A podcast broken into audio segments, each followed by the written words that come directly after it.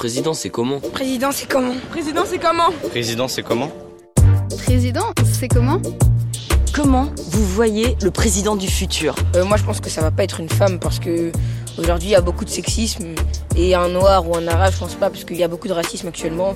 Du coup, bah, moi, je pense que ce sera un blanc. Président, c'est comment? Mais même dans le futur, dans 50 ans peut-être? Possible, mais d'abord, faut qu'on arrête de mettre tous ces préjugés.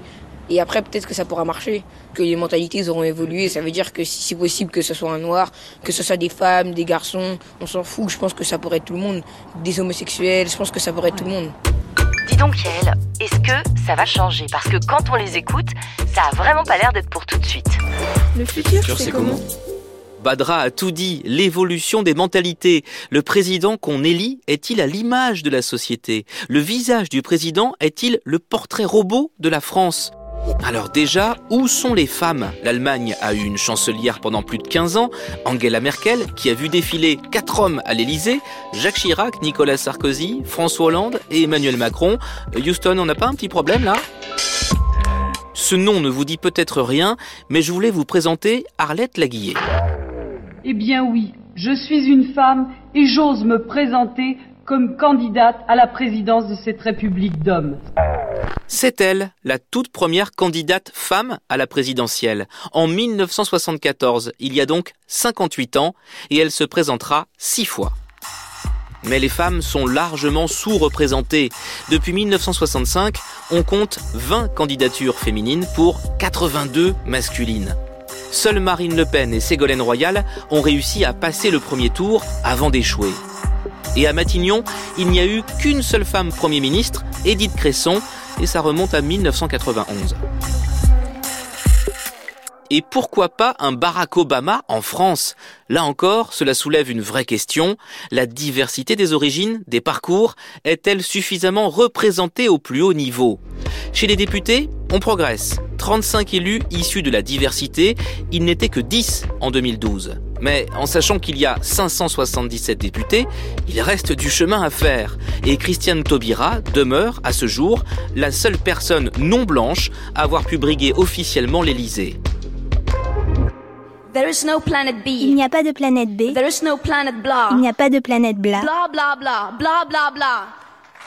This is all we hear from our so-called leaders. C'est tout ce qu'on entend de nos dirigeants. Words. Des mots. Words that sound great. Des mots qui sonnent bien.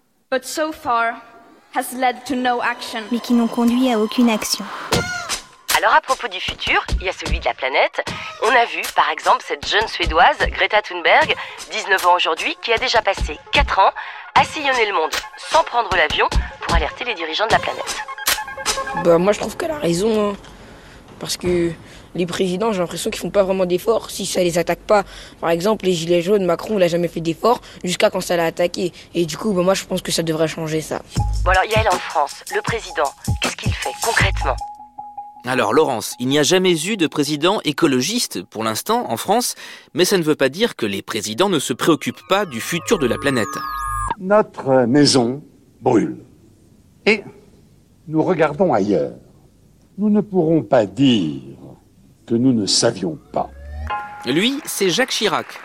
Nous sommes le 2 septembre 2002 à Johannesburg, en Afrique du Sud, et 20 ans avant Greta Thunberg.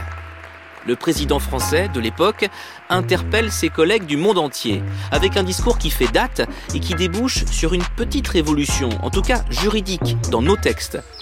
Puisqu'en 2005, la Constitution intègre de nouveaux paragraphes qui consacrent le droit de vivre dans un environnement équilibré et respectueux de la santé. Et c'est depuis qu'on a cette charte qu'on dit que le pollueur doit payer, qu'il y a un principe de précaution à respecter. On ne lance un chantier que si on est sûr qu'il ne va pas nuire à l'environnement. Le futur, c'est comment? Si vous étiez président de la République, pour euh, sauver la planète, qu'est-ce qu'on pourrait imaginer? Arrêter les voitures. Et comment on remplace les voitures? Des calèches. Avec des chevaux. Je pense que c'est pas ça, parce que les animaux aussi, ils ont le droit d'avoir leurs droits. Qu'est-ce qu'on pourrait imaginer d'autre comme solution? Faire moins d'immeubles. On pourrait faire des grandes maisons où il y a un étage pour euh, plusieurs personnes. Enfin, si les gens ils sont d'accord, on peut leur faire un peu collectif. Chacun a leur chambre et ils font euh, peu comme des colocataires. À mon avis, on peut un peu essayer de réduire l'alimentation avec euh, du, de la viande. Qu'on peut en prendre, mais pas énormément, parce que si on en prend beaucoup, dans les supermarchés, ça peut pourrir, et donc on a tué des animaux pour rien. Ça veut dire qu'on prend que des plantes, du riz, du, des brocolis, des, épinards, et, etc. Bon Yael, ça c'est quand même intéressant. Des calèches, des maisons collectives, des droits pour les animaux, des épinards, des brocolis, des idées, ça y en a. À l'Elysée, est-ce que vraiment on y réfléchit? Eh bien oui, le dernier président en date, Emmanuel Macron, a tenté des choses. Il a réuni des citoyens tirés au sort pour parler du climat et réfléchir, comme vous, à des solutions pour limiter le réchauffement climatique. Il a organisé pour la première fois des conseils de défense écologique, exactement comme ceux dont je vous parle dans l'épisode 5 pour le Covid. Des conseils qui réunissent quelques experts, les deux ou trois ministres concernés et lui, le président, au milieu, qui décide. Make our planet great. Ah, sauf que ce n'est pas si simple, même si la volonté est là. Badra parlait des Gilets jaunes, et c'est un bon exemple, parce que tout a commencé à l'automne 2018, quand le gouvernement a décidé de mettre une taxe sur les carburants des voitures. Les gens qui en ont besoin pour aller à leur travail, emmener leurs enfants à l'école, dans des zones où il n'y a pas de transport en commun, ont vite fait le calcul. Ça leur coûterait trop cher, et c'est comme ça que des manifestations se sont multipliées dans toute la France. En fait, c'est compliqué parce qu'on est en transition, que ça change nos habitudes, nos vies, l'économie, l'industrie. Et donc tout l'enjeu, c'est de réussir à moins polluer sans appauvrir les plus modestes. Est-ce qu'un président du futur, il peut vraiment sauver la planète? Bah en tout cas pas tout seul.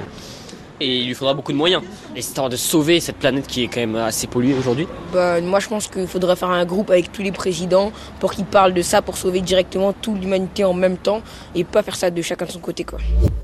Ah oui, souvent on se dit à quoi bon faire des efforts à notre petite échelle puisque ce sont des géants comme la Chine ou les États-Unis qui polluent le plus. Mais ce n'est pas parce qu'on est petit qu'on ne peut pas parler fort et se faire entendre du plus grand nombre.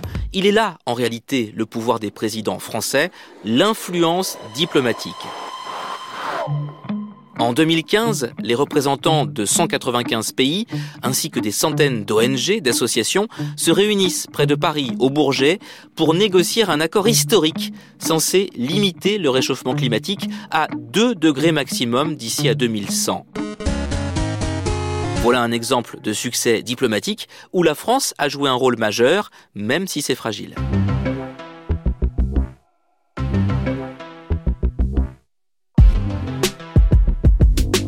Vous savez, si je devais conclure, un président français, ça peut impulser, influencer, mais c'est à une autre échelle que le combat doit se mener. L'Europe, bien sûr, et bien au-delà, sauf que pour l'instant, un président du monde, ça n'existe pas, et c'est peut-être ça le futur. On peut toujours rêver.